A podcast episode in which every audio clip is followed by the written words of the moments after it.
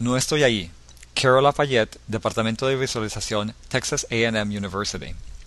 ¿Cuántas experiencias nos perdemos, o por no prestar atención, o debido a alguna limitación propia? Ya sea caminando por el bosque, o hasta buceando en el mar. A nuestro alrededor, los animales se comunican y perciben las cosas con sentidos muy diferentes a los nuestros, producto de una evolución particular.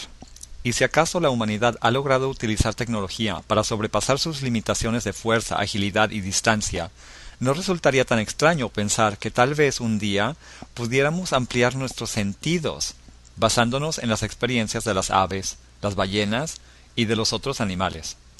En este proyecto, las personas adquieren diversas habilidades y sentidos de animales gracias a un espacio inmersivo. Lo que motiva esta investigación es la posibilidad de promover empatía y curiosidad sobre las diversas especies de vida, junto con el medio ambiente y nuestro propósito en el tema global del ecosistema. Al estudiar a las criaturas de la Tierra de modo científico, muchas veces solamente surgen más preguntas, y tal vez sea posible obtener respuestas con invenciones aún no imaginadas. En este proyecto inmersivo, por ejemplo, las personas pueden recrear las experiencias de ciertos animales, en términos de sonidos, visión y movimiento. El sonido es manipulado para brindar una representación de la manera en la que el animal escucha las cosas.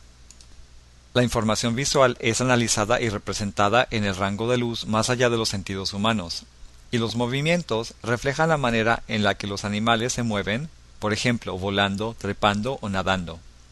Este es un prototipo de lo que en un futuro sería posible sentir y experimentar en vivo, en diversos lugares del mundo, y que en el proceso nos permitirá explorar cuestiones fundamentales sobre nuestras propias interpretaciones mentales, fisiológicas y técnicas.